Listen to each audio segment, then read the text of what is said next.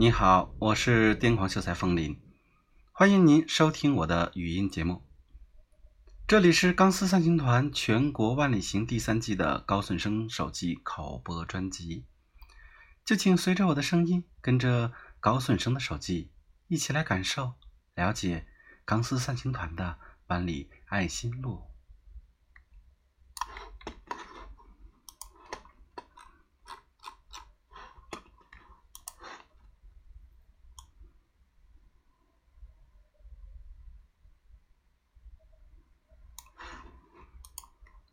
高顺生手记第四期，二零一七年四月十六日，星期一，晴。四月的石家庄，我们还没有做好迎接夏天的准备，以为还留在冬天。我问过好几位华北的朋友，谁曾看到春天来过？华北朋友陈志宏告诉我说，春天在路上。陈哥是北京土著，我纵横北京六环以来这么多年，可谓阅人无数，而他则是我认识的唯一一个在中央没有亲戚当领导的北京人，所以我断定陈哥说的话颇有道理。人在季节交替的时候情绪最丰富，可时间真的是太残酷了，在你酝酿情绪的时候，就已经偷偷的把你身边的老司机。变成了一个忧郁的诗人。我从未见过动手能力如此之强的诗人。据说陈哥啊，可以利用身边的各种五金零件，徒手就拼装出一台摩托车来。该车呢是八星八件顶级配置，不但马力十足，而且还跟变形金刚似的，拥有七十二般变化。北国之春何其短暂！人间四月芳菲尽，常使英雄泪满襟。我们在石家庄直接就进入了夏天的状态。今天有两场活动：上午前往石家庄平山县举行捐赠仪式，然后是走访贫困家庭；下午去灵寿县与钢丝三星团灵寿网络峰会的志愿者一起走访贫困家庭。行程安排的比较紧密。根据我们第二季的经验，其实这样的安排并不科学，因为车队还没有磨合到位，而这两天呢有舟车劳顿，基本上没有在十点之前吃过晚餐，很容易走神的。而在高速路上走神儿何其致命啊！但没有办法，钢丝三星团河北分会的钢丝家人们啊。早已经安排好了所有的流程，并因刚哥的莅临而声势盛大。河北钢丝家人的热情，我们可是实实在在的领教过，无法拒绝，宛如亲人。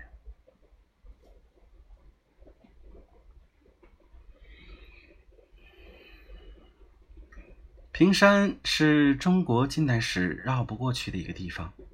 平山西柏坡，在建国前夕是中国革命的领导中心。大决战期间呢，是中国人民解放军的最高统帅部。我们钢丝三星团全国万里行车队七点半出发。我这两天一直尝试着找寻自己的节奏，在写手记的时候尽量保持最佳状态，不要像第一、二季那样因为筋疲力尽而导致文章啊错字连篇、词不达意，让人越看越尴尬。但没有办法，我们这两天节奏，这两天的节奏啊，实在是太摇摆了。到今天，我感觉自己又回到了第一、二级似的，因睡眠不足导致状态不佳，所以今天的手机可能有些言辞酷窘。我每天只有不到三个小时的睡眠时间，敬请诸君谅解。我们七点半出发，赶到革命老区平山县的军。捐赠活动会场啊，刚好是十点。在这个生机勃勃的日子，我们钢丝三星团的车队携带着物资来到河北，代表中国儿童少年基金会、中国华侨公益基金会，在革命老区石家庄平山县举行了捐赠仪式。中国儿童少年基金会朱锡生秘书长也出席了本次的活动。向平山县的贫困家庭赠送了生活物资，将党和政府、社会各界的爱心直接温暖到贫困家庭。平山县副县长郝春燕县长进行了致辞。同志们，大家好！今天，中国儿童少年基金会、中国华侨公益基金会来到了老区平山。作为爱心万里行活动的石家庄首站，我们平山县感到非常光荣和荣幸。首先，我代表县委县政府向各位领导的到来表示热烈的欢迎。向长期以来支持平山妇女儿童发展的中国儿童少年基金会、中国华侨公益基金会、省市妇联的领导以及社会各界的爱心人士，致以崇高的敬意和衷心的感谢。平山县是革命老区，是革命圣地西柏坡的所在地。多年以来，社会各界一致支持我们老区的发展与建设。平山是国家级的贫困县，我们平山县的脱贫工作得到了省市各界领导的支持和关心。今天，钢丝三行团爱心万里行的朋友们不远千里来到平山县爱心，让我们深受感动与鼓舞。再次。对你们的无私奉献表示深深感谢。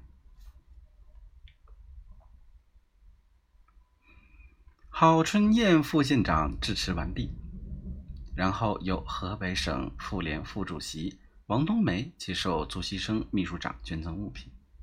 接下来是刚哥代表钢丝三星团上台发言，对“一家一善”这个公益项目做了一个简单介绍。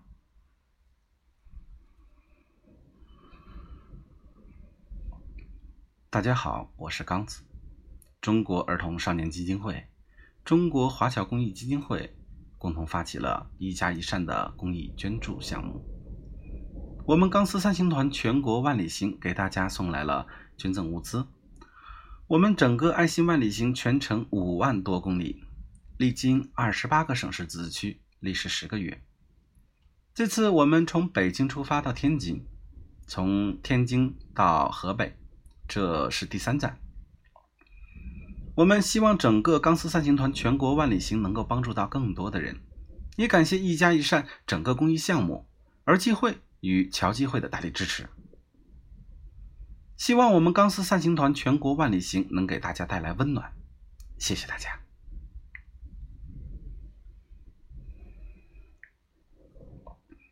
朱其生秘书长百忙之中从北京赶来。爱心万里行活动现场指导我们的工作。捐赠仪式结束后，在当地妇联领导的带领下，周其生秘书长随我们爱心车队一起深入农村，入户慰问了贫困家庭。跟随周秘书长和刚哥一起慰问贫困家庭的过程当中，我印象最深刻的是有一户家庭，从门楣上看。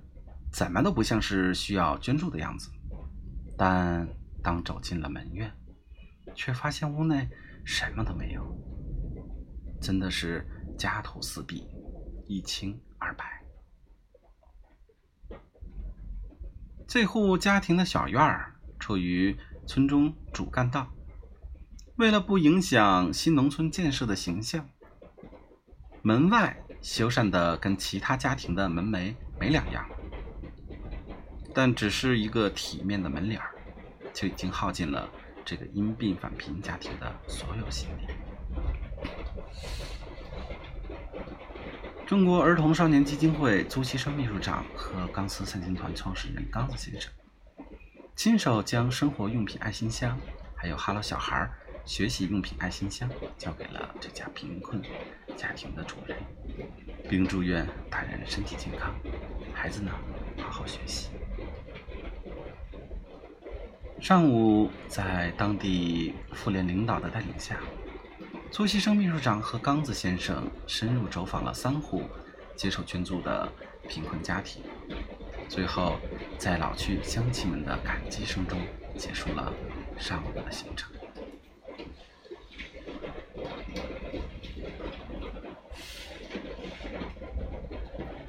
十二点，烈日当空，车队就近午餐。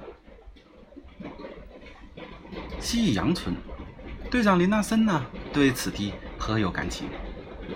他在二十多年前啊，曾在此地服役，重回旧地，感慨万千。他当年服役的部队番号，如今却早已经撤销了。我们吃完午饭后，和当地志愿者一起前往灵寿县城，与钢丝三星团灵寿网络分会的志愿者们见面。根据河北省钢丝三星团分会原定的计划，下午我们需要在灵寿县举行钢丝三星团的授旗仪式，并与当地钢丝志愿者们合影留念，然后再深入三村捐赠慰问。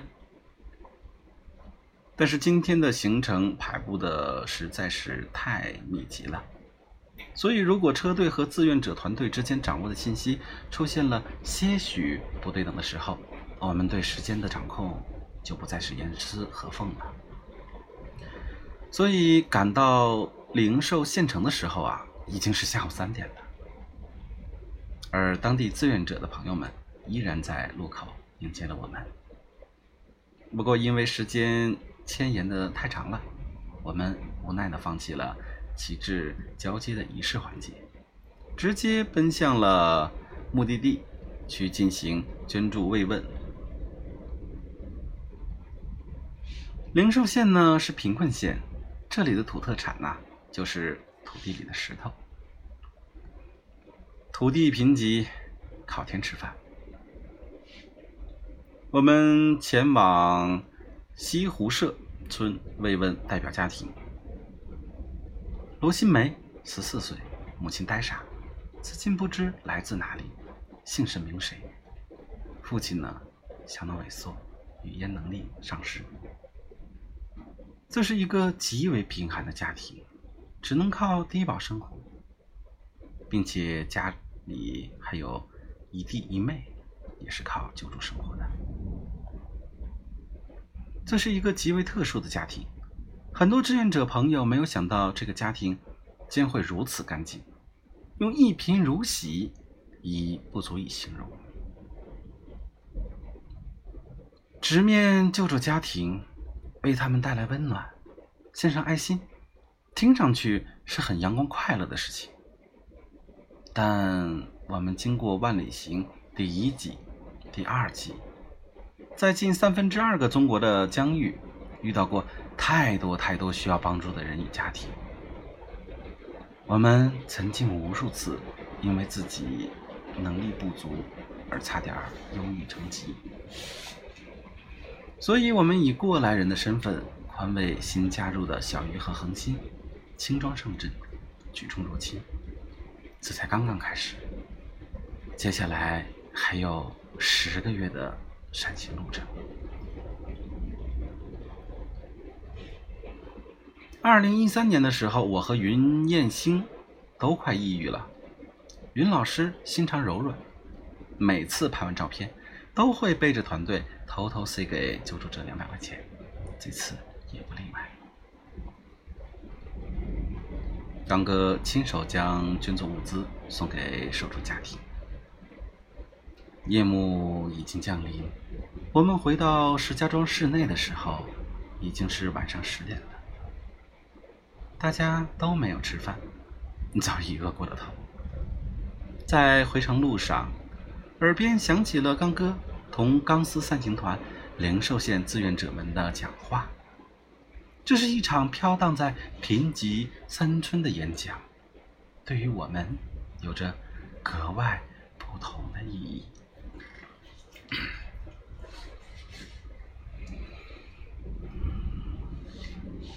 见了这么多优秀的公益人士，实实在在的讲，你们都是我的前辈。我虽然捐款十多年。但真真正正在线下做活动还是非常之少。今天非常开心认识大家，我们一起来到这个偏僻的乡村，关怀贫困的人群。我想简单介绍下我们钢丝三星团。其实我们是一个非常简单的公益组织，在正式介绍之前，要先提一句，我们的胸章和臂章。我们钢丝三星团是一个兼容性很强的公益组织，是可以与其他公益组织共存的。你完全可以借助钢丝三星团的优势壮大自己的组织。任何一个其他公益组织的志愿者，只要带上这一套臂章和胸标，你就可以得到钢丝三星团的支持。目前在国内，尤其是北京的公益志愿者组织。只要可以接触到钢丝三星团，就意味着有了稳定的善款来源。因为我们钢丝三星团是一个捐赠型的公益组织，我们以每人一天一元钱的方式，坚持捐赠了近五年时间。在项目救助上，我们没有限制，而且钢丝三星团的捐助是大众化的慈善，是全民慈善。是慈善纯公益，与传统慈善有着本质上的不同。钢丝三星团的慈善是每人每天一块钱去救人，救助者最后感谢的不可能是像传统的慈善那样感谢某个单独的慈善家。比如说，我们二十万人每人拿出一元钱救助了一个人。二十万人基本上可以形成一个小型社会，而获救者最终感谢的就是社会，而不是具体的个人。当我们行善的时候，我们会特别谦卑。嗯，其实我不是十分合适今天这样的场合，但凡事都有第一次。就好比我们钢丝三星团创建之初是要做闪光灯之外的慈善。但我们很高调的去宣传善良，旗帜鲜明的扬善。而且我感触颇深的是各地志愿者的热情，包括本地志愿者。今天从一点 等到我们现在，大家的热情让我非常感动。正因为有了你们，这个社会才更加的温暖。而我们钢丝三星团做的所有事情，正是让这个世界更加温暖。钢丝三星团的管理办法呢是完全与众不同的。我们从不为自己的组织募捐。钢丝三星团自组建之初就有一条铁律：向社会募捐一块钱，钢丝三星团就地解散。包含今天大家看到的车队装备，所有都是我个人捐赠的。第二点呢是钢丝三星团从来不接触救助善款。我们拿出救人的每一块钱，都是直接进入被救助的账户，而且我们是唯一一个零留存的组织，进来的善款我们全部用于被救助者，而且不收取任何手续管理费。我们一直都是用这种方式运行的。钢丝三星团在管理上做的第一件事情呢，就是把我，就是创始人的权利去打。我在钢丝三星团没有决策权。我在全国各地找了很多优秀的志愿者，与各行各业的意见领袖，由他们组建了钢丝三星团管理委员会。善款的流向、捐助的项目等大型决策，全部都是由会来决定。我说了不算，但我有一票否决权。要是钢丝三星团未来的发展偏离了我们慈善纯公益的理念的时候，我会投一票否决权，甚至解散。在所不惜。正是因为有这样的管理方式，钢丝三军团用了四年多时间，成长为了中国最大的捐赠救助志愿者团体。我们的成员遍布全国，有两百四十多个网络分会，注册的志愿者有近三十万人。目前，我们在中国华侨公益基金会的引领下，在全世界二十几个国家。也成立了国际分会，可以说我们钢丝散星团呢正在朝国际化发展，而且我们是一个欢迎所有爱心人士加入的庞大家庭。你们的加入可以借助钢丝散星团的资源壮大自己，所有都不用改变，只需要配备钢丝散星团的胸章和臂章。你可以是自己自愿组织的成员，也可以是钢丝散星团的志愿者。这两个标志值得所有人佩戴。只要戴上它，你就是中国最大的捐赠救助民间志愿者组织的成员了。钢丝三星团最关键的一点，钢丝绝不是刚子的粉丝。钢丝三星团真正的意义是，钢丝，我就是平凡的普通人，愿意付出一丝善良，一丝关怀，一丝爱意，一丝温暖，最后团结起来的。善良和力量，钢丝三行团就是这样一个组织。希望我们能给中国的环境稳定，还有整个民族带来强大。而且我们现在做的事情，是实实在在能去完成梦想的过程。我们是真真正正的用行为在温暖别人。所以欢迎大家关注钢丝三行团，加入钢丝三星团。通过全民慈善的方式，造福我们的民族。谢谢大家，加油！夜的深处，大家早已疲惫不堪，但刚哥的演讲和现场志愿者们热烈的掌声仍然回荡在耳边。是的，不管我们的出身。有多么平凡，不管我们的生活有多么普通，只要我们的名字响起，则代表着永恒的期待与骄傲。我是钢丝，我骄傲，用我的心亲吻我的灵魂，一起加油。